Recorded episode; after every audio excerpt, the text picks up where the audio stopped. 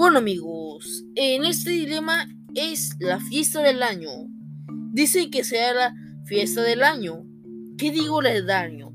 Del siglo.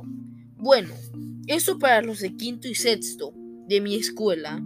Y se dice que quien falte no tenga de nada que ver durante al menos una semana. Luisa, una de las chavas más populares del salón, fue quien lo organizó. Todos recibimos nuestra invitación, pero mi amigo Rogelio acaba de preguntarme si podemos ir el sábado en la tarde al deportivo para jugar básquet. Este sábado pensé que el día de la gran fiesta esto solo significa una cosa. Luisa no invitó a Rogelio y no entiendo por qué. De verdad deseo ir a esa fiesta, pero también quiero a mi amigo y no quiero ser yo quien le diga que no fue invitado. No se me hace justo que él no vaya. Y aquí estoy ahora, frente a Rogelio, sin saber qué decirle. En mi cabeza tengo mil excusas y él está pensando una respuesta, pero no me salen las palabras. Yo que si le digo la verdad, es muy posible que le duela. ¿Qué hago? No, no voy a la fiesta y me quedo con él. O le miento y voy a la fiesta cuidando que él no se entere. Díganme, ¿ustedes qué piensan?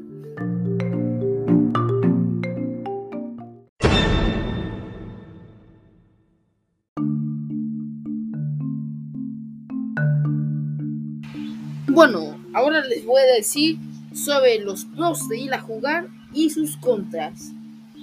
Podré jugar con mi amigo y hacer ejercicio.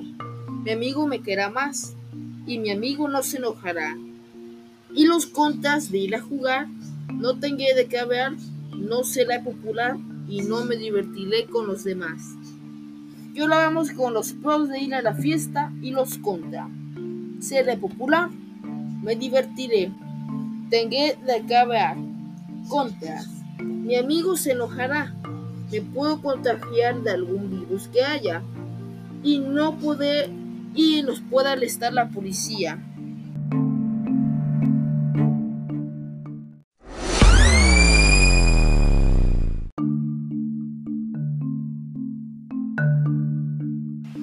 Bueno, espero que les haya gustado mucho este podcast sobre el dilema, la fiesta del siglo.